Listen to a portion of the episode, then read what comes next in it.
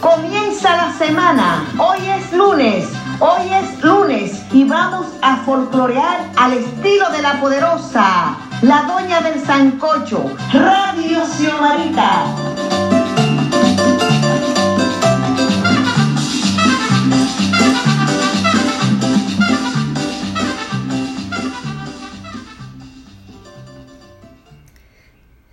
Buenos días, gente, ¿cómo están? Hoy vamos a referirnos al término folclorista y a la proyección folclórica. En la actualidad, este término se está mal usando para designar a las personas que en un, un día o dos asisten a una manifestación folclórica y hace un montaje de un baile o una canción y eso es muy, muy delicado.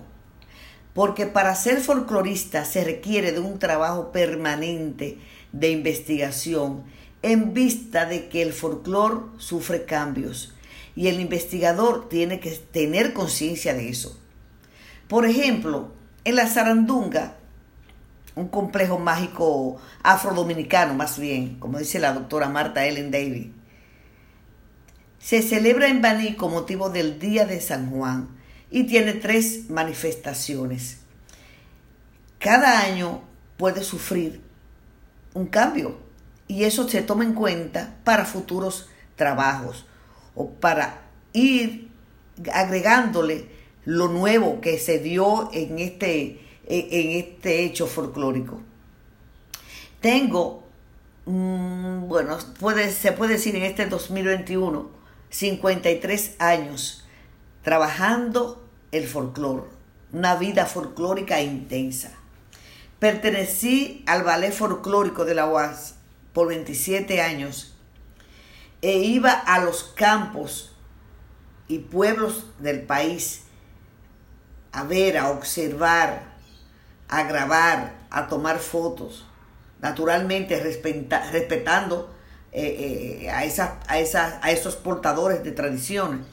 También en los periódicos que he elaborado siempre he escrito sobre las costumbres y las tradiciones de nuestro país, luego de ir a, a esos lugares donde se celebran esas manifestaciones y no me considero folclorista.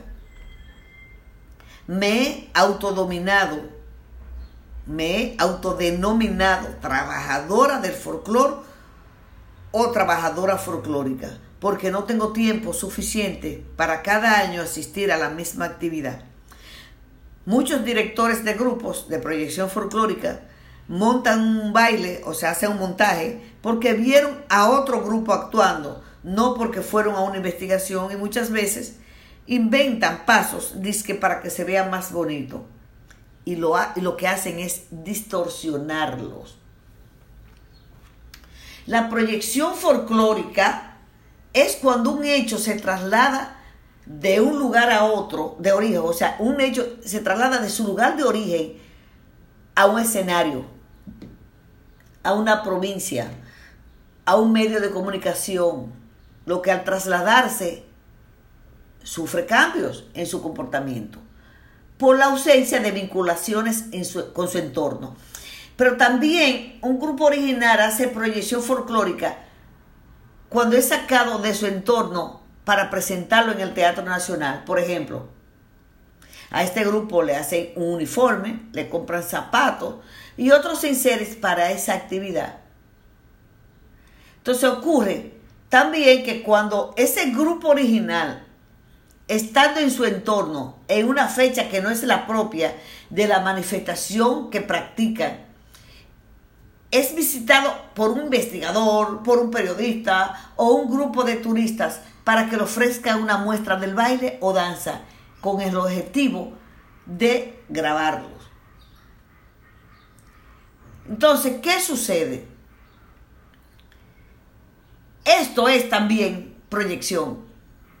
Si el, si el investigador es serio, esperará que se realice la actividad en la fecha que corresponda para no entorpecer la tradición. Entonces, cuando un grupo de los que suelen llamarse de proyección se presenta y el contenido del repertorio se acerca a los originarios, haciéndolo lo más auténtico posible, hacen proyección folclórica. De lo contrario, son grupos folclóricos estilizados, donde el hecho es deformado, distorsionado. ¿Y cómo se distorsiona? Levantando las faldas, hasta los hombros, el vestuario con colores cítricos, vestuarios influenciados con elementos españoles marcados, tan marcados que parecen que somos de ese país.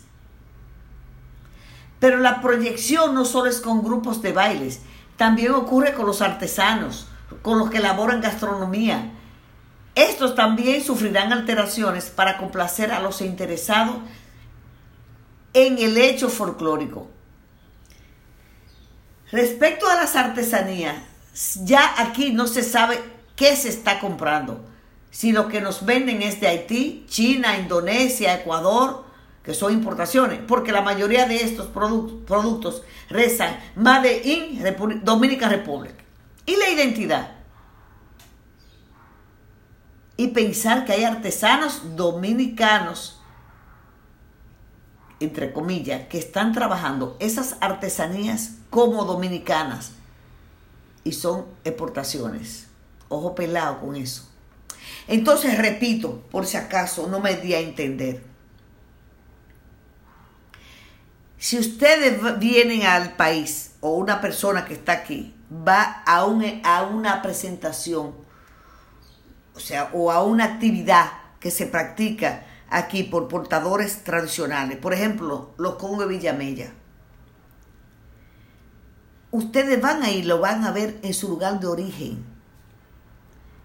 No le digan, no lo inviten que para ir para Italia, para llevarlo, que se le va a pagar el pasaje. No. Para eso están los grupos de proyección folclóricas. Los que deben hacer, se supone que deben proyectar o sea, ese mismo hecho, pero lo más que se parezca lo más auténticamente posible al grupo originario.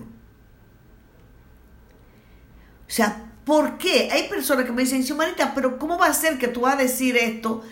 ¿Por qué? Porque ellos tienen derecho a salir. Lo que pasa es que si salen, por ejemplo, se van a, a un país, a Panamá o a Italia, a lo mejor allá uno de ellos se queda porque le ofrecieron dinero para, para que viva allá, o se casó con una de esas personas, entonces ya él no va a seguir haciendo la tradición.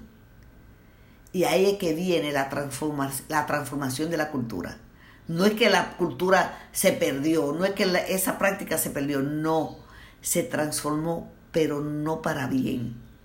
Entonces, los portadores originarios hay que protegerlos. Y para eso, para la protección, debe ser los, los gobiernos son los que tienen que proteger esas, esos, esos grupos de, de, originarios. esos grupos que son los hacedores, los portadores quienes tienen que salir son los de proyección folclórica. Y eso que se queda aquí, no es que lo van a dejar así, es cuidarlo, preservarlo, llevarlo, darle apoyo en salud, en alimentación. Y eso es lo que, lo, que, lo que tratan de hacer muchos gobiernos, muchos países. ¿Por qué? Porque así van, o sea, va o sea, e, eso es la tradición oral. Los nietos, los hijos van aprendiendo esa tradición oral. O sea, que la transmisión de generación en generación.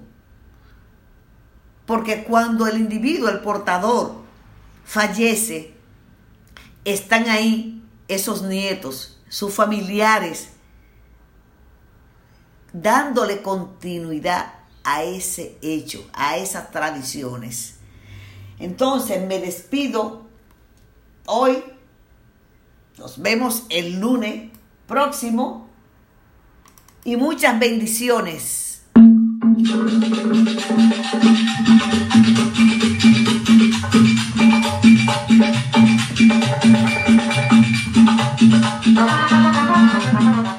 Hasta el próximo lunes. Suscríbanse en mi canal de YouTube Las Cosas de Xiomarita. Síganme en Instagram y Twitter arroba Xiomarita Brinca.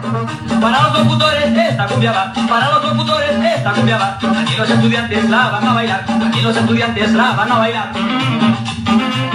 Síganme en mi portal folclordominicano.com, que es lo mismo que xiomarita.com, para que se enteren sobre las costumbres y tradiciones de nuestro país, República Dominicana y del mundo. La doña del Sancocho, la embajadora del folclor dominicano, Radio Xiomarita.